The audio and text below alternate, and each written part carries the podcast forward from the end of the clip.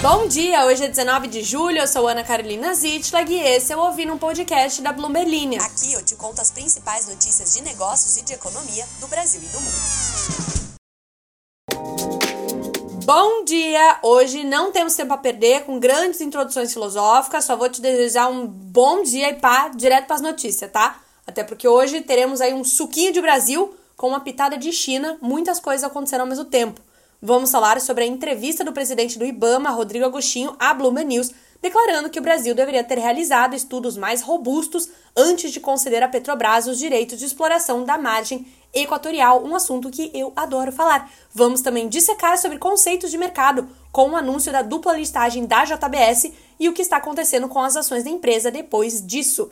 Falaremos também sobre as oportunidades que uma gestora muito grande de ativos está vendo nos títulos de dívida aqui do Brasil e, como estou maluca das notícias hoje, vem aí ainda o plano da China para impulsionar os gastos das famílias no país e o que é que isso significa para a economia do mundo. Spoiler, segundo alguns analistas, quase nada. Vamos dar conta de falar de tudo isso? Claro que sim. Fica aí, se inscreve no podcast, ativa as notificações. Grande beijo, vamos embora. Brasil deveria ter realizado estudos mais robustos antes de conceder à Petrobras os direitos sobre a bacia da Foz do Amazonas, uma região ecologicamente sensível em alto mar e que é parte fundamental do plano de negócios da produtora de petróleo. Quem disse isso foi o presidente do IBAMA, Rodrigo Agostinho, em uma entrevista à Bloomberg News. O IBAMA bloqueou há quase dois meses a perfuração de um poço da estatal na área conhecida como margem equatorial e, segundo Agostinho, não tem pressa em decidir sobre um recurso apresentado pela empresa. Ele disse que o Ministério de Minas e Energia pode ter que publicar estudos de impacto mais detalhados para a margem equatorial antes que as empresas petrolíferas possam perfurar, e que foi um equívoco conceder blocos em novas fronteiras exploratórias sem essas avaliações. Resumindo, a margem equatorial é geologicamente semelhante à Guiana, onde a petroleira Exxon fez descobertas de vários bilhões de barris de petróleo nos últimos anos, e é a oportunidade de exploração mais promissora da Petrobras. Nos últimos anos, a estatal brasileira não fez nenhuma descoberta importante em águas profundas no sudeste do Brasil, onde produz a maior parte do petróleo.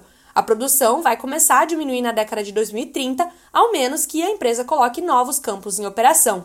A Petrobras afirma que não há embasamento legal para a exigência de realização de um estudo conhecido como Avaliação Ambiental de Área Sedimentar, ou AAAS, como condição para emitir a licença para perfuração na margem equatorial.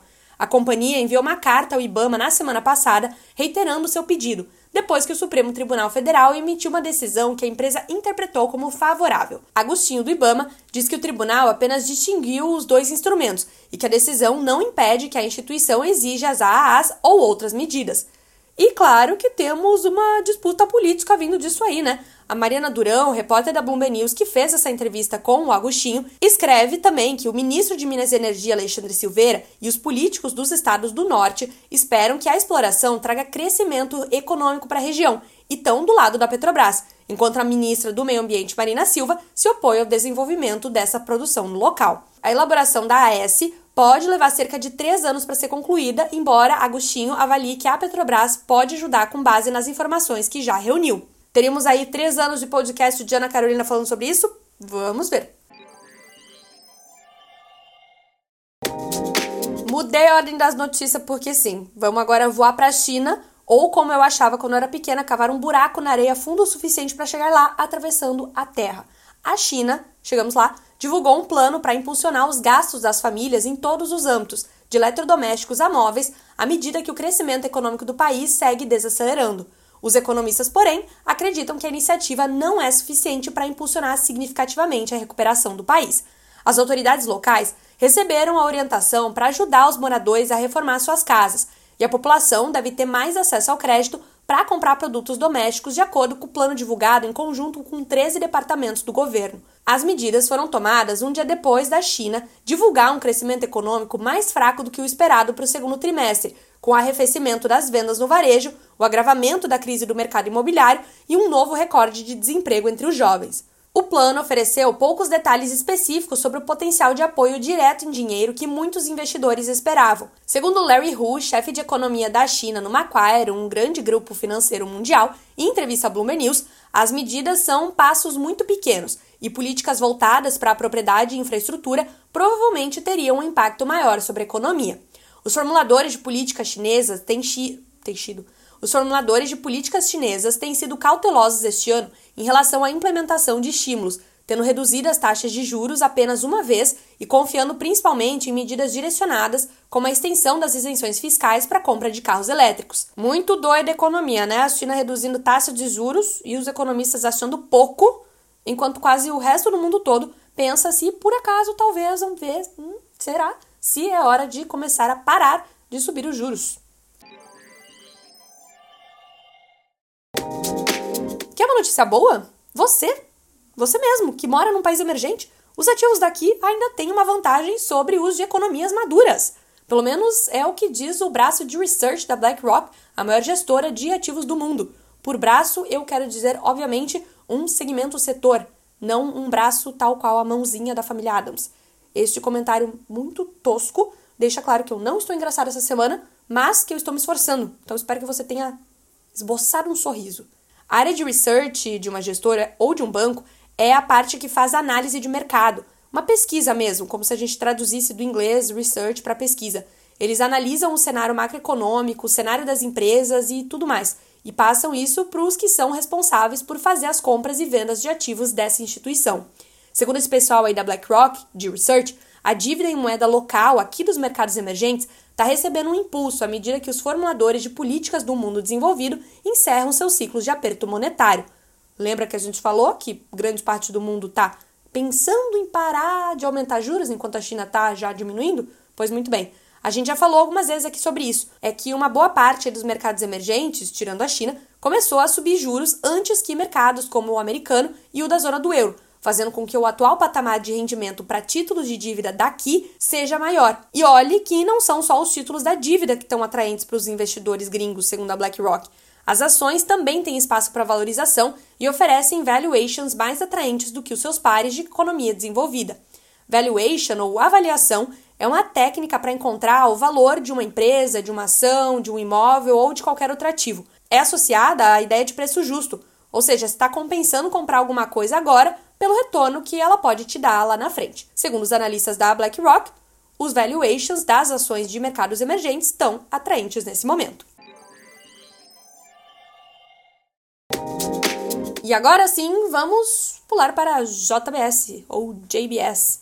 Na semana passada, a JBS tirou um antigo sonho da gaveta e anunciou, sete anos após a sua primeira tentativa, que vai propor aos seus acionistas uma dupla listagem dos papéis. Dupla listagem é um termo usado no mercado para nomear o processo de negociação das ações de uma empresa em mais do que uma bolsa de valores. E foi por isso que eu fiz questão aí de falar JBS e JBS, para você entender que agora ela será listada em dois mercados, Além da negociação das ações aqui na Bolsa Brasileira, eles também decidiram abrir capital lá na Bolsa de Nova York. Se aprovado em Assembleia Extraordinária, as ações vão ser listadas na New York Stock Exchange em Nova York e na B3, onde vão ser negociadas via BDRs, os Brazilian Depository Receipts, que são recibos de ações negociadas no exterior. Essa operação aí, que foi anunciada no dia 12 pela JBS ou JBS, tem como objetivo basicamente levantar capital para a empresa.